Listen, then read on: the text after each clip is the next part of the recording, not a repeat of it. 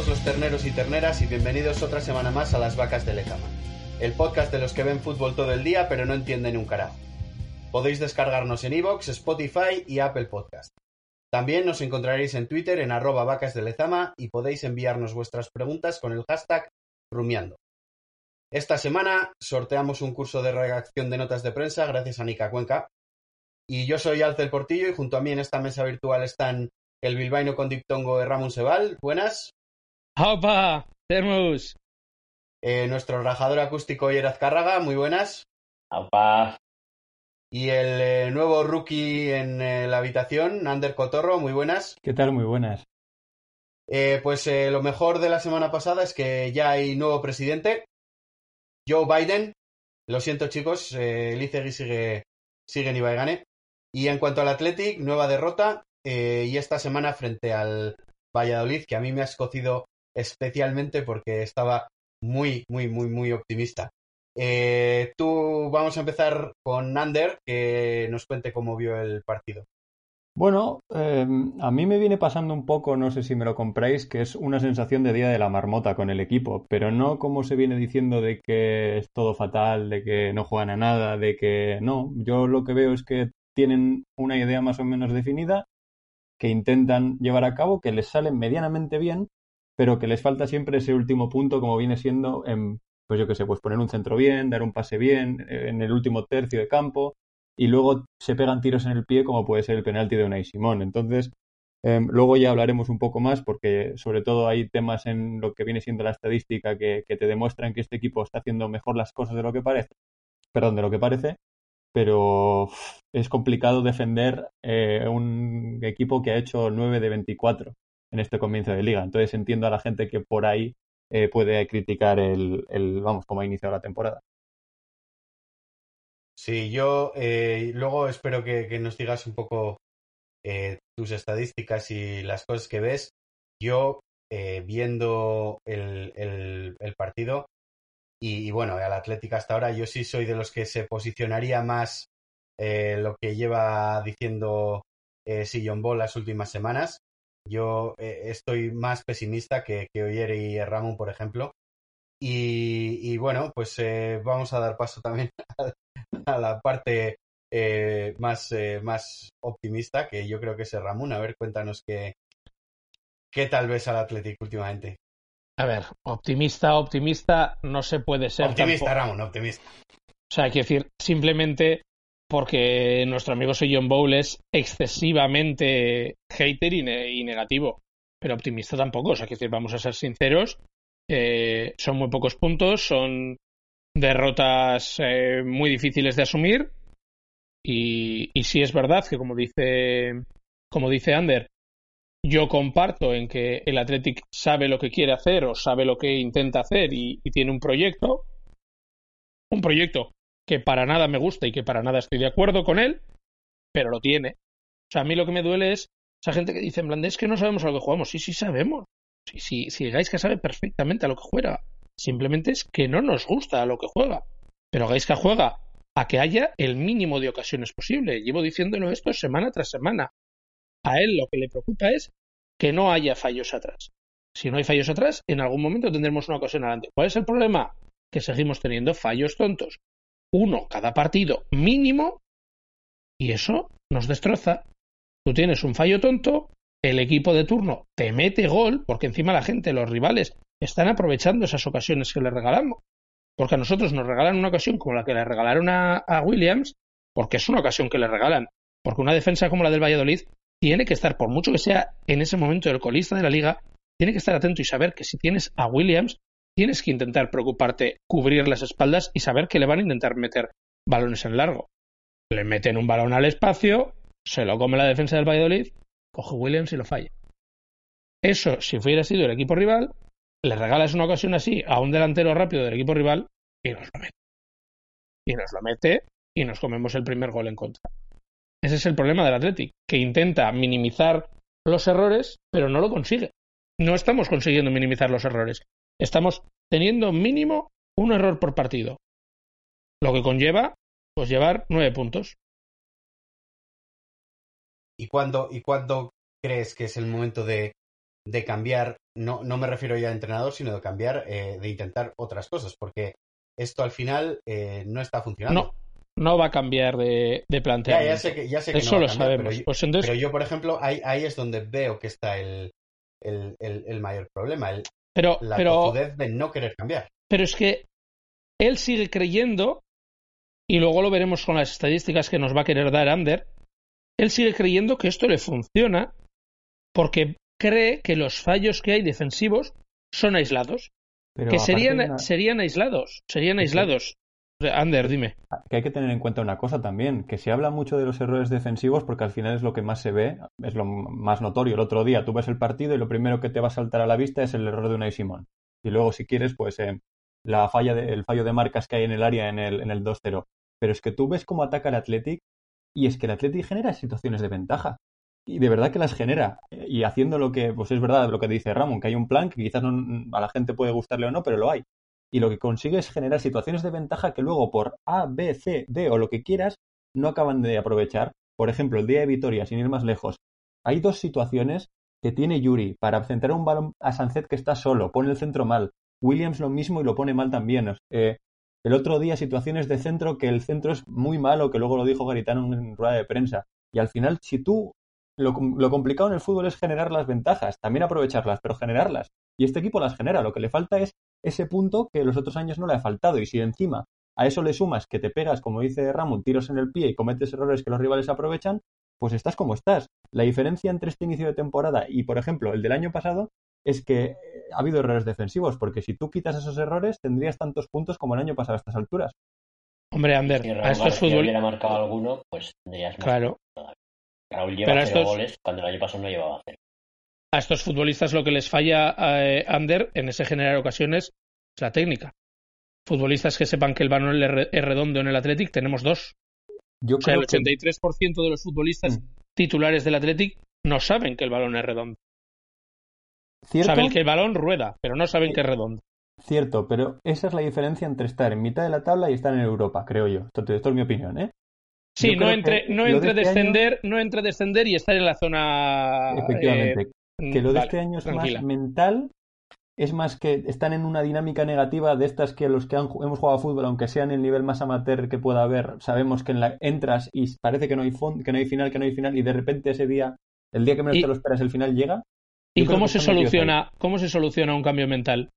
Yo ahí no tengo la respuesta mágica, porque si la tuviera no estaría Sí, aquí. tú, tú que has jugado, como dices, a, a- a niveles más bajos y, y inferiores, ¿cómo se suelen solucionar las cosas? Por- Con un cambio de no- entrenador. No, tiene por qué. Que, que puede ser, ¿eh? Que no digo que no, desde luego. Pero que no suele ser, no. suele ser una, una fácil solución, porque viene con otra dinámica, con otros pensamientos chicos, y refrescas la plantilla. esto, sí. El, el ¿Sí? Athletic tiene, tiene eh, equipo de psicólogos. Yo creo, te- tengo entendido que sí. Sí, sí tiene. Sí, ¿no? Debería Sí, sí, tener. A día, me a día de hoy yo creo que todo Bueno. equipo profesional tiene, tiene un grupo de psicólogos. De- Eso por, es. por eso, por eso, por eso, a eso me refiero, porque yo creo que, que, que sí, que a mí, a, Y a Williams hay que, hay que, hay que ponerle unas cuantas sesiones con, para, para mejorar la confianza. Eh, Sí, perdón, porque falla, solo falla ese gol por, fa- por, falla de con- por falta de confianza, ¿eh? Por, por- pues eso Sí, es sí, así. Yo creo, yo creo que, que si en vez de pensar tanto, igual le da en, en, lo, en el primer, durante el primer segundo que controla el balón y, que Acordaros, la puede meter. acordaros del el día del gol del Levante, lo que hace es eh, parar la pelota antes de, de golpearla a gol.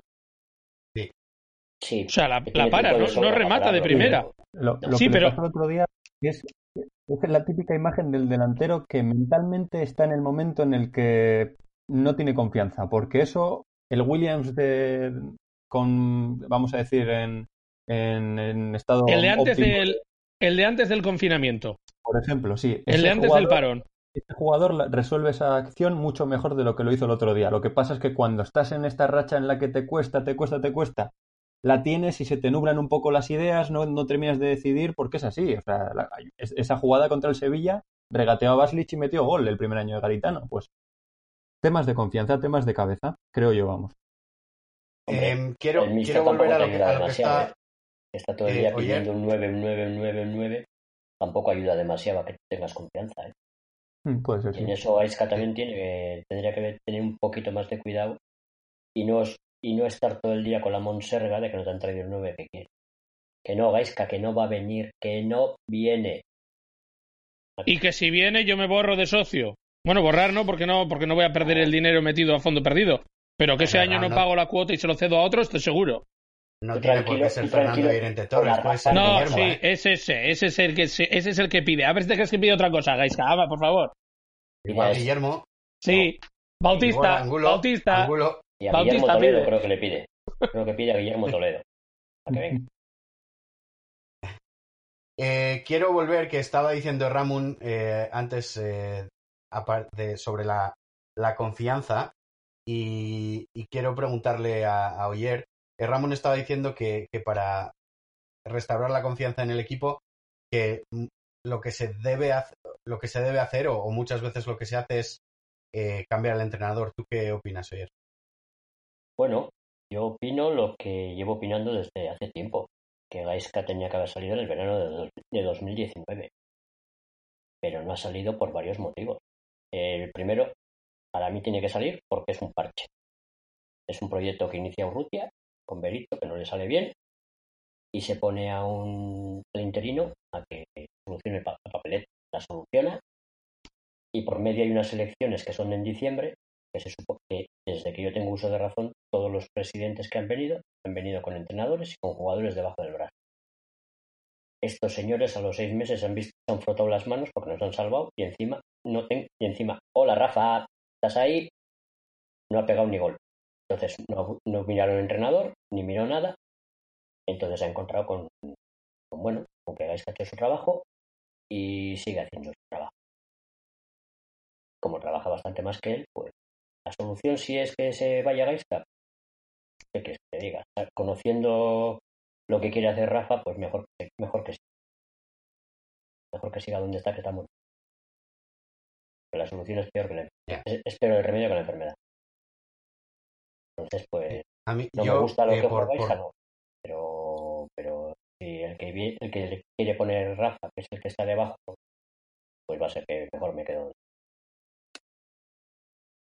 Y eh, Ramón, tú que estás eh, más en Twitter que nadie, yo creo, eh, ¿qué te parece el hecho de que durante esta semana que hemos estado un poco así como más, eh, han estado las noticias sobre Garitano más activas, que realmente desde el club no se ha dicho nada, ha sido todo como a través de tuiteros, primero que se despedía a Garitano, luego que se le ratifica en el puesto hasta, de- hasta después del Betis, ha sido un poco todo como muy muy surrealista. Nadie ha dicho nada, pero ahora la, la sensación es que la directiva ha ratificado a, a Garitano. Que, que a mí me ha dado Sí, una en- sensación. En varios medios Muy, de muy- comunicación se ha- han ido saliendo cosas, ¿eh? No, sí, no, han, no han ido Twitter. saliendo cosas, decir- pero- Monje habló en Onda Vasca, que sí, sabemos que es, eh, pues bueno, eh, con el que se toman los potes, Rafa, digo. Y, y bueno, pues al final pues tienen cierto grado de amistad y sabemos que si hay algo en lo que esté relacionado la dirección deportiva del Athletic, sabemos a quién tenemos que escuchar es a Monje. Es decir, es como si el día de mañana eh, yo llego a un alto cargo en la dirección deportiva de cualquier equipo, pues si Endica dice algo en el mundo deportivo, creerle, porque probablemente tenga la información. Mm. Pues esto es igual. le pasas las píldoras. entonces. Eh, Las píldoras no, pero quiero decir, le puedo decir, no te preocupes que no voy a fichar a Llorente Torres en la vida. Que para mí no entra dentro de la filosofía. Y lo, cuando lo escriba, pues no será mi palabra, pero como si lo fuera. Pues esto es igual. Si Monge nos dice que, que no van a echar a Gaisca y que le dejan de margen hasta el día del Betis, eso será así. Lo cual me parece un gran error, ¿eh? Yo ya dije que para mí tenían que haberle echado en el anterior parón, no se le echa, se deja este bloque de partidos y en este parón, después de haber vuelto a perder contra el colista y llevar nueve puntos de 24, como nos recordaba Ander nada más empezar el podcast, pues es momento de echarle, sobre todo por darle 15 días de margen al entrenador nuevo y no echarle después del Betis y decirle, ala, venga, la semana que viene tienes partido. Pero ¿cuál es el sentido Ander. de darle hasta el Betis? Porque Ni idea. entiendo- Sí, entiendo Es una buena pregunta sentido. Porque si Es- tú es que- contra el Betis de repente haces 25 ocasiones porque te has vuelto loco y te has vuelto majara y no metes ni una, porque puede ser. Sí, pero haces un partido a lo, a lo Marcelo Bielsa, de repente cambias Vale. por completo, vas al ataque, no Sí. sé qué, tal, Y pierdes acabas en- 0-1. o, o y empatas, 0-1. o empatas, No, no, no, pero nos ponemos en el caso extremo. en el peor concurso, 0-1. el que pierdes. Pierdes 0-1 después de hacer 25 ocasiones y jugar un partido de, de la hostia. ¿Qué haces? Pues si ¿Le echas pierdes-? Si pierdes, le echan, le echan, sí, sí, da igual lo que haya. Pues no lo entiendo entonces. Entonces sí que no lo entendería. Claro, yo tampoco. Yo, yo por ejemplo, ahora me pongo, me pongo la piel de Garitano. Me pongo la piel de Garitano y es, ¿qué, ¿qué hago? ¿Sigo con mi plan que puede perfectamente no funcionar contra el Betis y que me despidan? ¿O hago lo que el público me pide, alineo a Vencedor, Zárraga y Sancet, pongo a Morcillo, pongo a Villalibre arriba y a Williams por la derecha y a ver qué pasa? O sea, ¿me traiciono a mí mismo o, o- o sigo con mi plan? Pues mira, tenemos, tele- tenemos el ejemplo del anterior eh, entrenador destituido en el Athletic, que fue Berizzo, y el Toto cambió su plan Mm, e intentó jugar con cosas distintas. Y le salió Cambió cuando mal. se vio en la cuerda floja y le salió tremendamente mal. Salió Pero intentó de todo. haciendo. Intentó de todo. Jugó con, con Con gente tribote, mucho ¿no? más, eso es, con gente mucho más física en el centro del campo. Probó a Ganea de lateral izquierdo en, en el Ciudad de Levante. Levante. O sea, mm, que es que intentó hacer cualquier cosa con tal de solucionar el percal, porque se dio cuenta de que se estaba metiendo y estaba abocado a, a la destitución. ¿Qué hará Mm. Gaisca? No lo sé. Yo le veo a Gaisca mm, como mucho más eh, cuadriculado que, que el Toto como para no cambiar de, de idea. Yo sí que creo que va a jugar a lo mismo porque le veo muy convencido y lo, nos lo ratifica en sus ruedas de prensa de que lo que hace no le sale mal. Él cree que no le sale mal y, yo creo que lo va a volver a intentar. Y que, y que si cae, cae con las botas puestas, ¿no? Yo creo que sí. No sé qué opinarán Ander y Oyer. Sí, yo creo que igual, igual podemos pasar, Ander, que nos expliques un poco cómo, cómo ves a- al, al- al equipo y lo que las estadísticas que nos querías comentar antes. Mira, vamos a empezar, os voy a empezar diciendo que yo tengo la opinión de que Gaisca tendría que seguir porque me parece que ya levantó una situación más complicada en el primer año y creo que esta la puede levantar. Esta es mi opinión, que es la de una persona que eh, vale la misma que la vuestra, es decir, no soy nadie. Dicho esto, entiendo lo que decís, que el momento para cesarle, si le vas a cesar, es ahora. Porque dejar un ultimátum es lo que decís. Si ganas ¿qué- ¿cómo quedas? Porque has estado dudando, has demostrado que has dudado del entrenador, ahora le dejas seguir, es- se genera una situación muy complicada. En lo referente a si se va a quedar con lo suyo o si va a intentar cambiar, yo creo que va, a- se va a, seguir, va a seguir con lo suyo porque yo estoy de acuerdo con él. Me parece que no funciona tan mal y de hecho lo que, lo que necesita es tener esa- ese punto de eficacia o ese punto de suerte. De hecho, por ejemplo, yendo a las estadísticas que os comentaba, eh, hay unos baremos, que seguro que habéis oído hablar de ellos, que se llaman goles esperados y puntos esperados. Los Perdón- conocéis, per- ¿no? Perdona que me ría, es que tengo una- unos dimes y diretes con Sergio, Sergio Rodríguez Viñas, todos Mm. los lunes en Radio Marca, con sus expected goals y expected mierdas. Pues mira, Dale, dale. pero sa- sabéis lo que son, ¿no? Correcto, sí. Eh, Yo sí. Yo, yo, Yo- sí- lo- Explícalo para si los me lo puedes- oyentes. Eso Sí, es. sí, sí, eso Vale, te iba a para, decir. para el Que no lo sepa, es un valor suele ser numérico, de los oyentes que no se enteran. es un valor Exacto. numérico que se le asigna a las ocasiones en función de la calidad de estas. Es decir, a- en- creo que es de 0 a 1 o de ce- 0 a 100, no me acuerdo exactamente, pero a más clara es la ocasión o de más calidad es, mayor eh, puntuación se le otorga. Pues para que os hagáis, y con los puntos igual, en función de la calidad de las ocasiones que has generado, cuántos puntos tendrías que haber conseguido. Pues para que os hagáis una idea, el Atlético ahora mismo es decimocuarto con 9 puntos. Pues según, en la, tú coges la clasificación de los expected points de la liga, pero de todos los equipos, ¿eh? Y el Athletic iría ahora mismo quinto, solo por, de- solo por detrás de Atlético de Madrid, Real Madrid, Villarreal y Real Sociedad. Es un cambio de casi 10 posiciones, ¿eh? Es que es bestial. Luego vas a los... eh, Voy a, voy a ir Espe- cortándote cada vez que des un dato de estos de expected points, ¿vale? Si no te importa. Sí, sí, sin problema. El- Es el decir, sangrante- dime- dime, Es dime. decir, con esto, con esto quieres decir que, claro, según esas estadísticas y las ocasiones generadas, la puntuación que les dan, deberíamos llevar eh, no sé cuántos puntos 12 más y tener 12 Tres puntos más. No, no, tendrías que llevar 12,8. 12 con 8. 13 puntos. Para eso, para eso significa que una ocasión como la de Williams, que seguro que tiene una puntuación altísima ahí como ocasión Pues ahora- gorda, Ahora te digo cuánto tiene. porque se planta solo delante del portero, la lógica esa dice que debería meterlo. Pero es que esa lógica no es consciente de que es Iñaki Williams.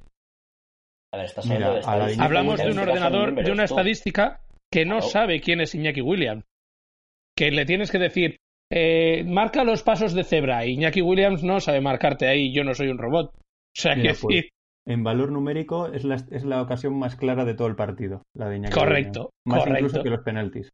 Y tú sabes, y tú sabes que tenemos muchas más opciones de marcar un penalti que un uno contra uno de Williams. Sí, Eh, que pero, el penalti lo vale, marcó Williams, ¿eh? Pero, Pero el, vamos- pero pero- el ordenador no lo sabe. pero- pero vale, pero es que no me hace falta. En eso te, tenéis toda la razón, porque en lo, en lo ofensivo hay poco que, que- que decir. Pero es que en lo defensivo has encajado nueve goles y tendrías que llevar cinco, que son cuatro goles menos.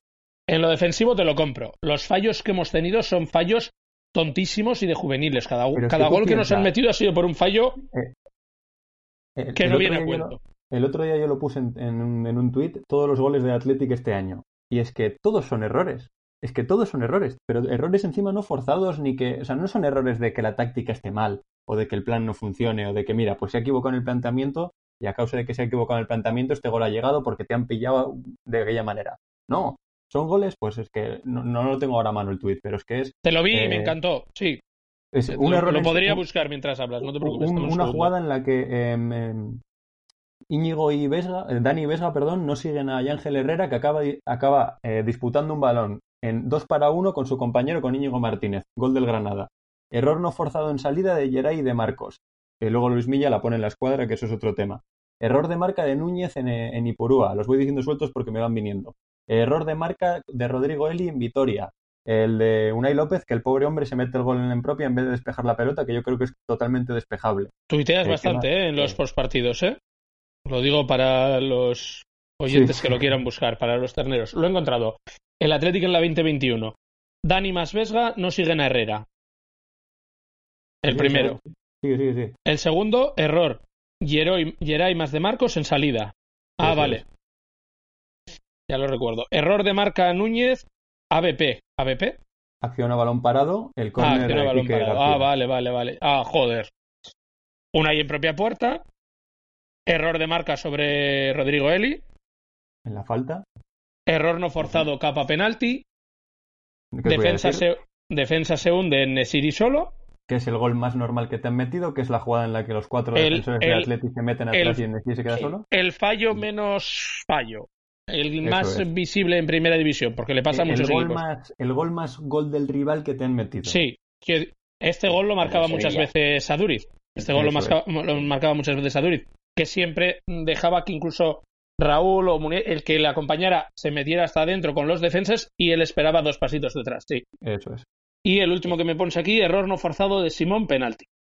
Ahí lo tienes. Y Y luego el está el de segundo gol del Valladolid, que lo podemos comprar porque es una jugada en la que vale, es un despiste defensa que se puede dar. Pero es que el resto de goles son impropios de este equipo. Pero vamos, y te diría que de primera división. De primera división, no de este equipo, de primera división. Y luego la ya por, son impropios. por rematar, en, en ataque pone esto que tendrías que llevar eh, dos goles más, pero es lo que dice Ramón. Al final el ordenador no sabe que es Iñaki Williams el que tira y tal, entonces ahí pues no sí, sí, nada a ver, es que es así. Es como. Ya, pero eh, Ramón, si, si pillar a Iñaki Williams antes del confinamiento, la clava. Y La clava. No, no estamos hablando de que se Claro. Pero, pero tenemos que hablar también de la mentalidad. Es como Ya, y si tu un penalti- meses pidiendo un, un puto nueve, penalti, un penalti a favor en el bienio negro, sabías que lo ibas a fallar. Hmm. Mm, Era así. Y un Sí, penalti años después, eh, tirándolos a Duriz Raúl García, pues al revés, sabías que el balón iba para adentro. Sí, y luego, por ejemplo, pues he leído, de vez en cuando me gusta echar un ojo a ver qué comenta la gente en, en Twitter en los postpartidos, que claro, hay que tener bastante cuidado con qué lees y qué dejas de leer, pero sobre todo queda un poco la sensación, que igual también os queda a vosotros, de que el Athletic como que eh, da pases, eh, pues todos son o hacia atrás, o entre centrales, o en situaciones en las que no generas peligro. Pero teniendo aquí delante, por ejemplo, Geray e Íñigo el otro día se pasaron el balón pues Geray a Íñigo seis veces y al revés cinco en los 90 minutos. O sea, para que veáis, o sea, que no, no, no, no se pasan tanto el balón en, ese tipo de zonas. Intentan ir, intentan buscar. De hecho, generaron un par de situaciones. Luego a me parece que se equivocó Garitano con un ajuste que hizo, que luego lo arregló con los cambios en el minuto 5 la segunda parte. Pero es que al final es. Solo lo que yo creo que necesita la gente es un poco quitarse esa, eh, vamos a decir, ese saber a lo que voy de, es que otra vez voy a ver que no juegan a nada, ese, esa resignación y incluso, pero para esto hay que tener tiempo libre, eh, verse el partido tranquilamente otra vez parando y echando para atrás, porque descubrirían que no está tan tan mal como creen. Yo en eso no estoy de acuerdo. bueno, yo, yo, eh, yo sí creo que, que sí, que sí estamos tan mal básicamente porque no estamos sacando los partidos. Y, y al final Sí, son fallos tontos aquí, fallos tontos allá y que no la metemos, pero, al final. No deja de ser un fallo por partido. Hmm. Que son, que son, que son los, que son los andaños llamados fallos puntuales, pero se han convertido en tendencia. No es normal. y, y, por eso yo digo que, que, la solución puede ser eso, un, un, cambio de entrenador, por un cambio de mentalidad, por un cambio de chip a los futbolistas, de todo. Incluso cuando vino Berenguer, yo hmm. creía o, o, quería creer que, que, eso, que la llegada de un fichaje iba a remover un poquito ahí el vestuario, iba a hacer que las cosas pues, pues cambiaran un poco la dinámica. Qué poquito las No, no, no, no, por cómo fuera él como futbolista, Oyer, ¿eh? No por cómo fuera él como futbolista, sino porque normalmente la llegada de, de, otra persona, de un futbolista externo, de otro compañero nuevo, eh, pues eso, hace que, que, cambien un poco las mentalidades ¿Tú no crees? a mí me parece no crees... buen jugador, ¿eh? ¿eh? bueno, pero, pero igual no es lo que la gente esperaba. La gente esperaba un estilo de futbolista como Morcillo que encara todo el rato y que, vamos, Yuri, por ejemplo, ni siquiera sube la banda porque sabe que no se la va a pasar, que no va a compartir el balón. Ramón, Berenguer es el quinto o sexto máximo regateador de la Serie A del año pasado, ¿eh? No, no recuerdo exactamente, pero tiene 60% de efectividad en regates. ¿eh? Pero te, recomiendo, te, recomiendo que, que veas eh, revisiones ese tema de las estadísticas, porque regatear para las estadísticas significa irte de tu rival. Hmm. Joseba Echeverría igual era uno de los mejores regateadores según las estadísticas, pero tú y yo sabemos que no regateaba. Joseba Echeverría se iba. o sea, lo que hacía era, te enseño el balón y hmm. arranco. Y como tengo una arrancada más potente que la tuya, me alejo y cuelgo el balón. o sea que ni siquiera corría. Regateador era Joaquín. Mira, yo a Berenguer no lo había visto jugar. Lo que jugó en Osasuna el año que estuvo en primera y poco más. Entonces aproveché el parón para ponerme un par de partidos en Italia. Creo que vi siete, ocho partidos, no me acuerdo. Hostia, pues viste muchos más que al corta. Siete, ocho más. Pues, pues me pareció, pues me pareció un jugador bastante interesante, que tiene cosas, porque aparte de que puede desbordar, también cae por dentro para asociarse, porque en el Torino jugaba de media punta o de media punta tiraba a la izquierda no sé, a mí me parece que igual eh, puede ser que lo ficharan como se dice, de que venga, va, hay que traer a alguien, traemos a este tío, que tal. Pero a mí me parece que es un jugador bien y que está quitando que, eh, que igual en esa banda ya tienes mucha gente, pero lo compensas con que puede jugar en la otra. A mí me, me parece que está bien tirado el fichaje. A mí me parece el segundo fichaje más estúpido de la historia del Atlético. Después de Roberto Ríos. ni más ni menos.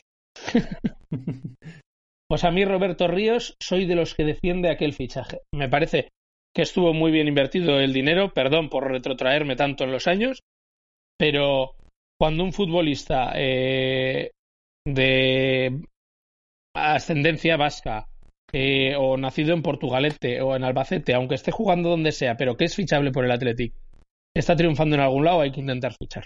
¿Y aquí qué Eso no le ponéis? Aquí que yo, era, yo era Quique Solista, ¿eh? Hasta que decidió, hasta que decidió ser viticultor, yo era Quique Solista. Que luego ya. Yo no me meto con Quique Sola que Ramón se mosquea. ¿Cómo, viticultor? no sé si has entrado alguna vez en su Instagram, pero tiene una mezcla de fotos entre soy Aitor Ocio y soy dueño de las bodegas Ramón Bilbao una cosa ahí entre medias. Te recomiendo que le busques en Instagram. Muy, muy, muy interesante. Ah, vale, vale, vale. A lo que iba, sí, Berenguer, eh, sí, es un jugador válido. El problema es que la gente creía que iba a ser, pues eso, la revolución, la panacea. Pero y no, has pagado 12 ahí- millones por un tío que no genera esa, esa di- diferencia que tiene que generar un tío de 12 millones. Sí, sí, el precio puede ser que esté exagerado. Es Yo ahí no el bueno. que es ese. Viene por el precio de, de Quique Sola de 4 millones, que puedo decir que, vale, acepto. Sí, tío de 4 millones es, un, es una apuesta. Mm. 12 millones tiene que ser un tío más que hecho y que te dé un salto de calidad grande, porque en el Atleti los que han pasado de, ese- de esa, de esa cifra, estamos hablando de Yuri y de Íñigo. Sí, sí. Son los dos que pasan de esa Tú- cifra. Pero tú no crees, tú no crees que en ese momento no fue mala la de tirar a hacer un fichaje para ver si revolucionas un poco. Ya que no cambiaban el, el banquillo, porque no lo iban a cambiar en aquel momento, acababan de renovar a Gaisca, eh, tenías que hacer algo. Tenías que hacer algo de cara a la nueva temporada a darle un, un- un golpecito al vestuario. Incluso Hola, te Rafa. digo, siendo, siendo yo eh, el más anti-Llorente que hay en este podcast, Bueno, si Llorente hubiera, si Llorente hubiera venido, yo creo que los jugadores del Athletic les hubiera cambiado un poco la moral, la, la no, no digo actitud, ¿no? Pero vamos, esa, ese punto psicológico que estábamos diciendo. Mm. Porque les hubiera resultado en plan de, joder, ahora sí podemos hacer las cosas, ahora sí. Como un subidón, igual lo hundes, ¿eh? como un subidón de adrenalina. A- bueno, a Yuri, a Yuri por lo pronto le entraba el subidón.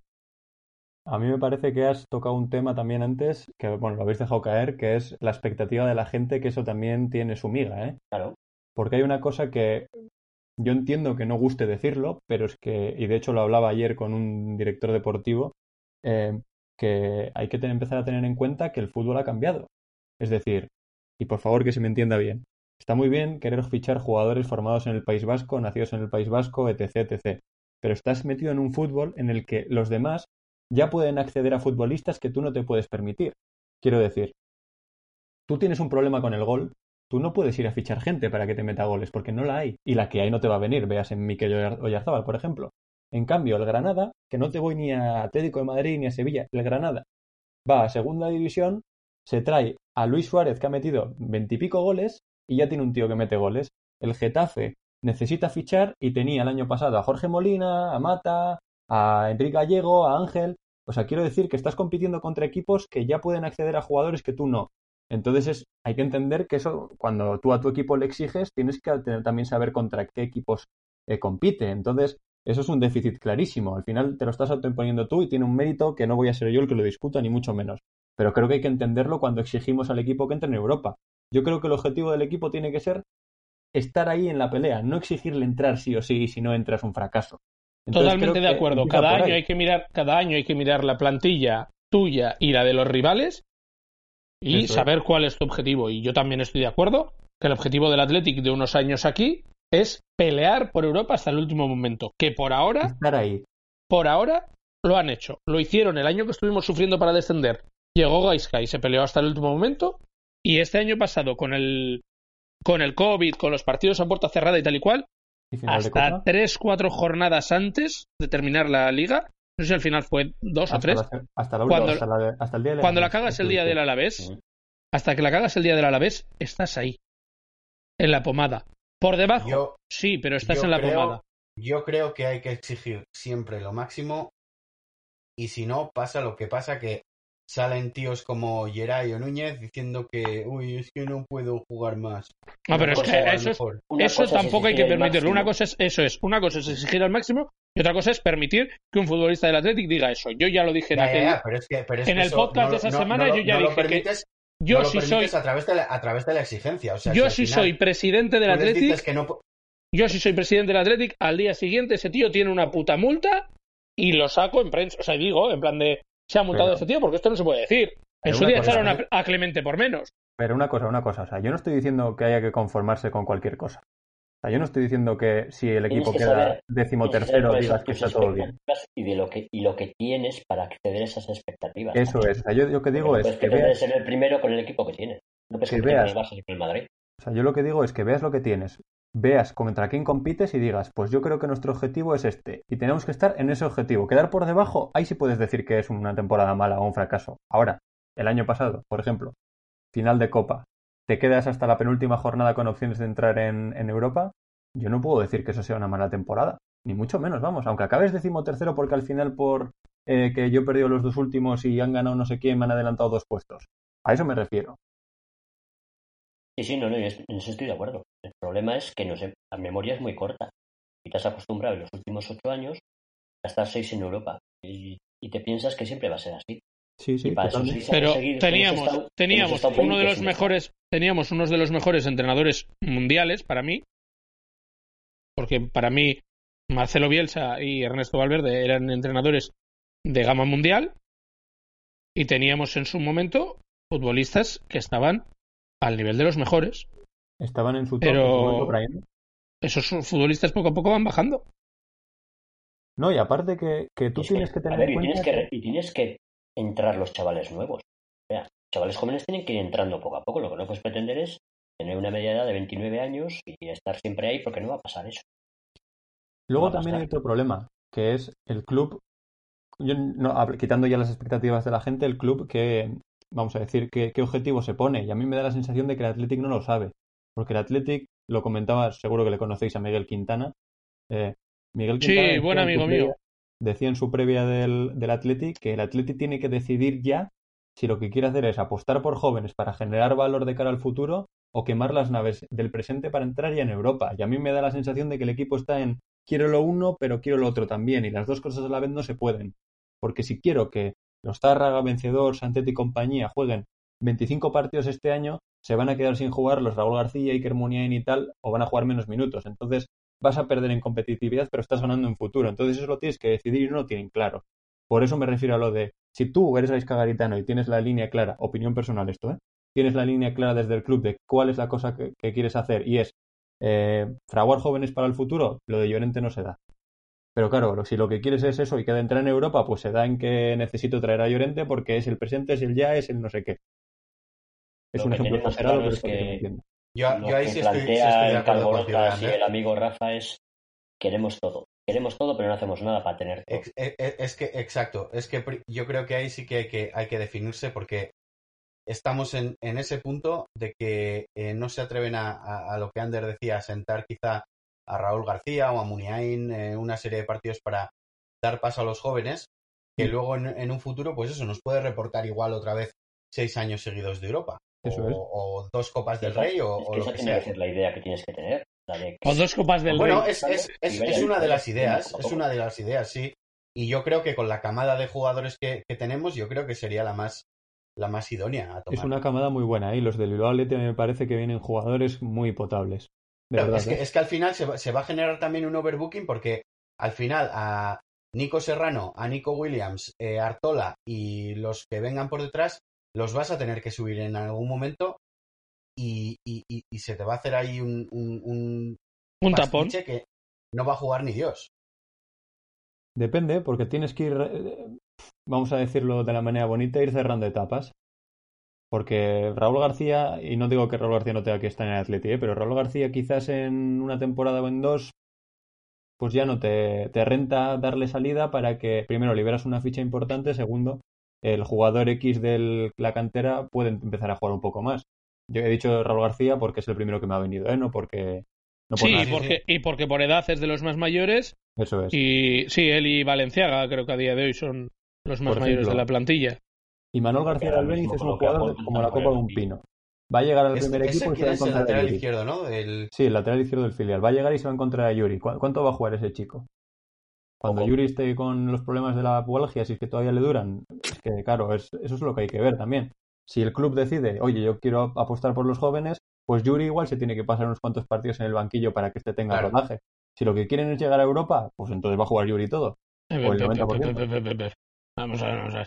Eh, no se te ocurrirá decir que, que, en algún momento debes, debes sentar a Yuri para que otro chaval joven. Es porque estaba hablando de Imanol. O sea, es que como si te llego a decir en el ah. centro de la defensa y te meto otro nombre. Era porque es el de la posición. Sí, pero quiero decir que mientras Yuri o Íñigo Martínez o Unai Simón o futbolistas eh, que están en su máximo nivel están en su máximo nivel, El que viene Sí, por sí. detrás tendrá que apechugar El- y el comerse los de- minutos que se come Núñez, por ejemplo. Sí, sí, el ejemplo de Imanol no ha sido bueno, tenía que haber pillado otro, pero bueno, la idea más o menos. que- creo que decir, Pero que, pero que también hay que entender que por mucho que quieras apostar por los jóvenes o tal y cual y tal- todo lo que quieras, eh, todos los jóvenes tienen que, que asumir que siempre ha sido así. Cualquier delantero que venía de categorías inferiores del Sí. Athletic sabía que por delante estabais Mourzai.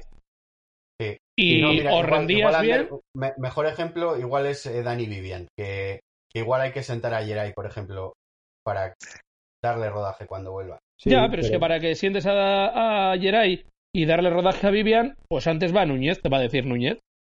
Sí, pero Ya. por ejemplo en el centro del campo, a Dani García no le puedes sentar para que juegue vencedor, porque a mí Sí, porque no está a buen nivel.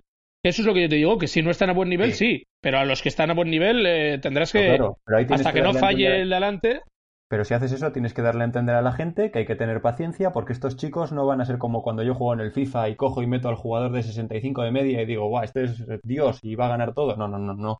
Hay que darle un periodo de adaptación porque segunda B no es lo mismo que primera división. Es un futbolista que al final es una persona también, necesita confianza, necesita adquirir mecanismos, automatismos y va a necesitar su, su tiempo de, de- y tú le ves a. Gaisca, tú le ves a Gaisca dando esa confianza y esos eh, momentos y esos minutos a los futbolistas actuales. Yo Mira. ahí es donde creo. Eh, no, no, déjale, déjale que conteste interrumpa. Ander, que Ander es el defensor de Gaisca por Ander, autonomía. venga, dale, perdona, No, perdona. no, te lo respondo claramente y, te, voy- y luego te, respondo con otra pregunta. No, pero ¿qué se le exige a Gaisca?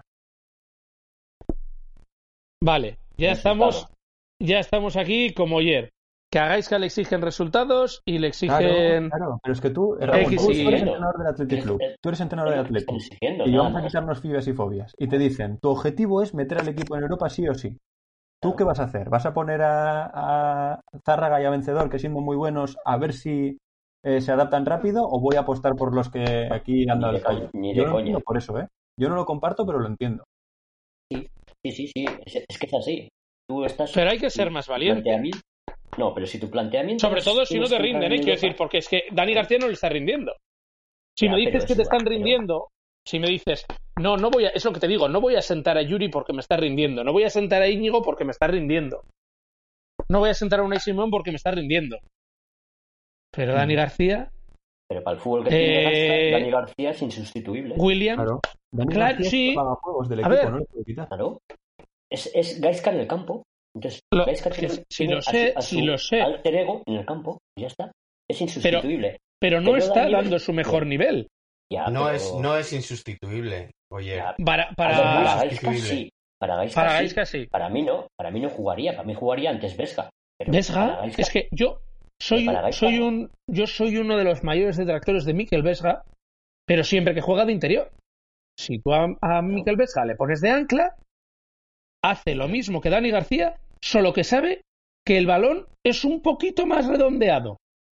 Un no poquito más. redondo. Me vas a permitir un momento romper una lanza a favor de Dani, que Dani siempre se vende que con los pies es muy malo y tal, y Dani es bastante mejor con los pies de lo que la gente se piensa. No es aquí No, Xavi Hernández, Dani- pero Dani, Dani es como de Marcos, básico. No es que sea malo, pero es básico. No arriesga, es básico. Yo no digo que eso sea malo, pero si quieres jugar a eso y ves que no está funcionando porque no está rindiendo a un nivel óptimo, pero pues pon a otro. Y yo, y Lleva- yo, y- y- dos partidos. Claro, lleva unos partidos en los que- en los que falla en las cosas que antes no fallaba. mira, yo llevo, llevo con una teoría, mm, la llevo barruntando un tiempo y, y a ver si a vosotros también os pasa. Vosotros, cuando veis al equipo, por ejemplo, sacar la pelota jugada, que este año lo están intentando hacer más, de hecho en pretemporada copió la salida de balón de Cheve, la salida de tres, eh, ¿vosotros A ¿Creéis? menudo he ido a copiar. ¿Notáis que al equipo le, le cuesta arriesgar en los pases para salir? O sea, que en cuanto tienen una situación en la que requiere un mínimo de riesgo jugársela y mandar el balón ahí, dicen, no, recorto y vuelvo. Y la ventaja desaparece. Claro, pero, pero, pero ¿y, y eso de ¿Pero quién eso es la culpa? de, ¿Es de ellos? ¿Es de ellos? ¿O es un- una consigna del entrenador? Que les dice, intentamos no arriesgar, tal, o son ellos Eso es, que una, eso es una consigna del, para mí eso es una consigna del entrenador, ¿eh? Cuando no arriesgan, ¿eh? también, ¿eh? Porque igual a Dani le pasa eso, que Dani igual si le dejas, a Dani cuando, cuando puede le encanta dar balones largos de un lado a otro y los da maravillosamente bien. El tema es que, claro, cuando... Pero la consigna del entrenador es que no arriesguen, lo sé, ¿eh? Pues no, no, que no sé, ¿eh? digo que puede ser. Esa es la Hombre, ¿tú crees, que a, ¿tú crees que a Gaiska le gusta algo que tenga que ver con el riesgo? Tú a Gaiska le dices mañana que le invitas a saltar en paracaídas y te dice, uy, eso es arriesgado, no me gusta. El planteamiento Quita, contra quita. el Sevilla fue bastante arriesgadete, ¿eh? Eh, tuve riesgo donde, donde yo veo ir al cine, ¿eh? No, Yo, yo veo riesgo en voy a presionar con seis tíos y dejo a cuatro atrás para contener el balón largo que me lancen. Pero es que yo no veo, yo no veo riesgo ahí, ¿eh? Hombre, y pues menos quizás- con el estilo, con el estilo de juego del, del Sevilla. yo lo que vi aquel día es que estoy, o sea, cedo el centro del campo a, costa de partirme para ir a, hacer que el Sevilla lance gorrazos y yo tenga cuatro tíos contra tres para disputar. Claro, pero ¿por qué así quiere como que lance, pillaron muchas veces. ¿por qué quieren que lance gorrazos? Porque el único que podía causarle peligro en los gorrazos era el Nesiri. Que sabes que cuán- Nesiri las falla como Williams, ¿Cuántas veces le has que visto nos metió gol, ¿eh? Pero Pero ¿cuántas veces le has visto a Gaisca plantear situaciones de partido en las que hay algo que no tenga controlado? Algo, una parte del campo en la que digas, uff, en esta parte del campo hay cierto riesgo de que me la de que me superen y ya la tengan dominada. Yo creo que nunca. nunca, me por eso te digo que es un que futbolista. Por eso te digo que es un entrenador que no arriesga. Por eso te digo que Dani García no da ningún pase, ningún otro futbolista no da un pase arriesgado porque no se lo mandan. Sí, puede ser, sí, sí, sí. Yo no, no lo sé. Pero O sea, yo no creo. Yo, yo creo que muchas veces cuando no arriesgan un pase a alguno de los futbolistas del Athletic es porque saben que, y sobre todo los, los jóvenes, o sea, cuando Zárraga no, no arriesgó un pase, no arriesgaba un pase el día del Sevilla, es porque sabe que si arriesga un solo pase, el próximo día no vuelve a jugar. Porque Puede- si eres. Dani García, incluso te puedes permitir algún riesgo que como mucho te vas a comer una reprimenda, pero no un banquillazo. Pero si eres Zárraga, los pocos minutos que ibas a tener, ya no los tiene. Mm. Es que creo que fue en pretemporada, partido del Eibar, no me acuerdo cuál fue, si Eibar, Oviedo, cuál fue, que yo hice un vídeo de la, la salida de balón de Atleti y había situaciones, o fue en Granada, no me acuerdo ya, pero había situaciones en las que tú veías, jo, pero si tiene pase claro, y cogían y giraban y volvían otra vez, y decías, pero ¿por qué no lanza ese balón? ¿Por qué no tal? Y de hecho, la, que- no fue en Granada, la única en la que Geray se la jugó fue la que le dio a De Marcos un marronazo, la perdieron y gol. Y en vez de hacer preguntas cómodas a Gaiska, ¿por qué no le haces esta pregunta el próximo día? Oye. Gaiska, me ha parecido, me, me he planteado en ciertos partidos que hay ocasiones en las que podemos crear superioridad en un pase, pero el futbolista que tiene el balón Porque coge, se da media vuelta y la... Porque tengo otras que me generan más curiosidad. Mis cojones 33. Te Es lo porque digo se te de hace, se Te hace el culito así chiquitín, chiquitín, chiquitín, chiquitín. No, no, no, no. Te lo digo de verdad. A mí me genera más curiosidad saber qué, qué opina él de lo que os he dicho antes de los puntos esperados que no eso. Te lo digo de verdad. De verdad. Pero Pues, si ya los sabes lo que opina de los puntos esperados. No, pero quiero saber por Si es como Marcelo, en eso es como Marcelo Bielsa. Mira, que te pero- decía, en plan, de te- he llegado 84 veces y, y el otro 70, con lo cual yo tendría que haber metido más goles y no sé qué. Escucha, Acuérdate, mira, cuando Marcelo empezó mal, cuando Marcelo empezó mal, Marcelo no- nos explicaba todos sus expected goals y expected Mira, ocasiones y todo eso. Yo, la- yo las preguntas en, en las ruedas de prensa las planteo desde dos puntos eh, muy concretos, que es ¿qué me interesa a mí? Y, y luego lo uno con ¿qué puede estar relacionado en la actualidad con esto? Quiero decir, por ejemplo, la última rueda de prensa que se le preguntó por el eh, poder echar a Sergio, ultimátum y tal, a mí me interesaba saber por qué, cuál es el contexto ideal para que Villalibre juegue de titular. Y como, bueno, pues Villalibre se dice que quieren que juegue, pues yo lo pregunto, ¿entiendes? O sea, yo pregunto cosas que me interesan a mí y si ya puedo conseguir que vayan unidas a, las- a la, a la, vamos a decir, a lo que está en actualidad, pues mejor. Pero es que a mí me interesa conocer la opinión de un tío que es entrenador de primera división.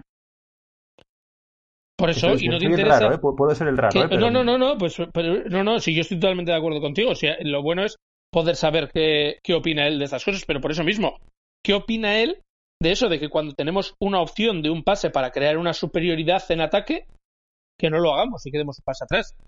Porque igual Sí, te sorprende. Si me da tiempo, se lo acabaré preguntando. Venga, Pero me tiene que dar tiempo. estaré atento. Lo, lo, lo, lo esperamos y lo, lo comentaremos aquí, eh, Ander. Eh, bueno, pues vamos a ir cerrando sesión por hoy, chicos. Eh, recordaros que esta semana es semana de reflexión y no hay liga. Y a nosotros nos podréis encontrar en Twitter en arroba vacas de lezama. ¿No tenemos preguntas de los terneros? Vuestras pre- No, esta semana no tenemos ninguna, tío. ¿Ni una canción de mariachis o algo? ¿Nada? Nada de nada. Para los mariachis eh, yo no quería tocar mucho el... Ya, ya, ya sé, ya sé, te conozco, te conozco. Sí, sí.